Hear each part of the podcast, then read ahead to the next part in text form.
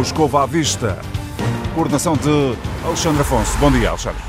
Bom dia, vigésimo dia do Campeonato do Mundo. Faltam 12 dias para a final, 54 jogos realizados, faltam apenas 10. 143 golos marcados das 32 seleções, só restam 10 e mais duas vão embora hoje. O lote ficará restrito a 8 para os quartos de final. Hoje há Suécia-Suíça às 15 e Colômbia-Inglaterra às 19. Projetamos esses jogos com o olhar cirúrgico dos comentadores convidados Luís Cristóvão e Rui Malheiro. Também para o que fica de ontem, o crescimento do Brasil e o emocionante Bélgica-Japão. Começo por aqui. Luís Cristóvão, terá sido o melhor jogo do Mundial? Sim ou não? Porquê? Sim, foi um dos melhores jogos do Mundial, isso aí não, não, tenho, não tenho grandes dúvidas Primeiro que tudo, porque estivemos perante duas equipas que abordaram o jogo sem receios, portanto, ambas apostadas naquilo que são as suas forças e esquecendo um pouco as suas fragilidades. Eh, foi uma equipa da Bélgica que apresentou a sua enorme qualidade ofensiva, sobretudo na primeira parte, e com muita produção eh, nessa, nesse capítulo do jogo, apesar de por vezes chocar um pouco numa indefinição que apresenta entre ser uma equipa que tem grandes condições para fazer um jogo de passe e toque e chegar dessa forma até a área adversária, e por outro lado ter Lukaku que funciona como uma referência que atrai muito também a ideia dos cruzamentos e de um passe mais longo à procura da, da sua presença na área, mas é uma equipa que sem dúvida alguma estará entre as principais equipas em termos de produção ofensiva deste Mundial. Depois um Japão que utiliza o jogo de posição como um elemento que, que, lhe vem reduzir a desvantagem perante um rival mais forte. E é, era aquilo que se esperava ontem, uma Bélgica mais forte do que o Japão. O Japão consegue eh, igualar as condições do jogo pela forma como joga, sempre muito. Uh, eh, inteligente na forma como gera posse de bola e sempre com uma enorme capacidade para chegar junto da, da, área adversária. Finalmente, foram duas equipas que quiseram até ao final vencer o jogo e isso foi muito notório na forma como o Japão, num empate 2 a 2, num canto já nos descontos, avança com a sua equipa para a área uh, belga, acaba por cometer um grande erro, que é sofrer um gol na, na transição uh, defensiva uh, a partir de um canto a favor, mas eh, acaba, acaba também por ser aí, através dos erros que as duas equipas cometeram, que este jogo teve uma bela história e acaba por alimentar essa ideia de ser um dos melhores jogos deste Mundial. Gostava de ouvir também de uma eventual eh, ingenuidade, eventual, entre aspas, a ingenuidade do Japão. Mas faço a mesma pergunta ao Rui Malheiro. Uh, foi o jogo ou um dos jogos? Como disse aqui o Luís, foi, incluiu num, num dos.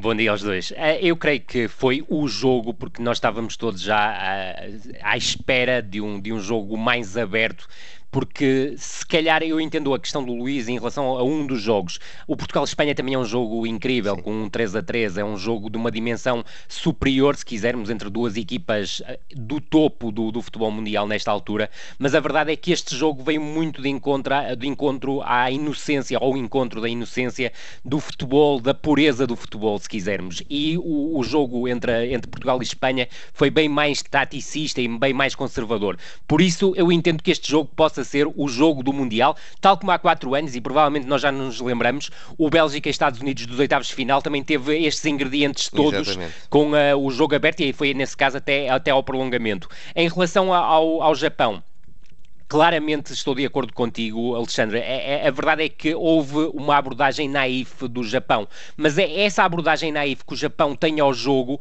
que lhe permitiu também chegar à vantagem 2-0, porque é, um, é, um, é, é impressionante a forma como a equipa se sente confortável com bola e tendo jogadores tecnicistas, eles colocam sempre o tecnicismo ao serviço do coletivo. Se quisermos um bocado em contraciclo com aquilo que a Bélgica faz, que torna quase sempre, ou parte quase sempre de ações individuais para brilhar o coletivo. Eh, depois, salientar, eh, obviamente, que com 2-0 houve claramente, até no banco, uma abordagem naiva, se quisermos, do Japão a este, a este, a este jogo. Mas também por isso, também por isso é que nós gostamos do Japão e de ver jogar o Japão. Provavelmente naquela altura era mais fácil para o treinador ter tirado uma das unidades ofensivas e colocar um terceiro central, mas a equipa não tem nada a ver com, não tem nada a ver com o processo que o, o treinador levou para este campeonato do mundo. Por isso manteve-se fiel ao seu ideário e com isso pagou caro, obviamente. É certo que teve, do meu ponto de vista, algum azar também na forma como sofre o, o, o, o primeiro, primeiro gol, da Bélgica. Exato. É um lance quase de, de infantis, se quisermos, mas depois a verdade é que o Luís tocou no ponto. A forma como sofre o, o 3-2 é pouco admissível num futebol de altíssima, de altíssima competição, mas sublinhar uma coisa e tendo em conta também já a abordagem ao Bélgica-Brasil dos quartos de final. Ninguém como esta Bélgica é tão corrosivo no aproveitamento de contra-ataques, sendo que o Brasil também tem muito esse perfil. O Brasil, precisamente, ainda antes de olhar eh, de forma sintética depois os jogos de hoje, na projeção, uma ou outra nota que queiram deixar, este Brasil parece que está a deixar um perfume mais intenso. O jogo de ontem eh, sobressaiu, na minha modesta opinião, William com, uma, com uma capacidade muito grande no, no meio campo. Concordam ou não? Acrescentam mais algo? Sim, a verdade é que o Brasil ontem acabou por demonstrar a sua evolução na continuidade daquele que é o modelo e identidade da, da equipa. O Tite e o Silvinho na, na conferência de imprensa no final do encontro Excelente, falaram sinal, sobre é? isso. Exatamente, vale a, pena, vale a pena ir ao YouTube para ouvir de novo é essa conferência de imprensa. Falaram do, deste, desta mudança na equipa, ou desta evolução na equipa com o termo flutuação e essa flutuação das peças, sobretudo no momento ofensivo, que a equipa acabou por beneficiar bastante. Começou a sentir-se ainda antes do intervalo, com Coutinho e Neymar a começarem a trocar de, de, posição e depois, sobretudo, a partir do intervalo, o William é o jogador que sobressai mais porque é aquele que se liberta completamente quase da, da sua missão mais defensiva. O México não estava a ser perigoso a partir da subida do lateral e, portanto, o William liberta-se e uh, ganha a, a, partir daí também uma enorme dimensão na, na partida que acaba por compensar bastante o desaparecimento de Coutinho, muito condicionado pela marcação mexicana. É um Brasil que acaba por apresentar aqui, já nos parecia uma, eh, uma das equipas mais sólidas, ou mesmo a equipa mais sólida deste Mundial, acaba por apresentar aqui assim esta capacidade de ter trunfos que vem apresentar agora nos jogos eh, de mata-mata e, portanto, nos jogos em que as dificuldades aparecem.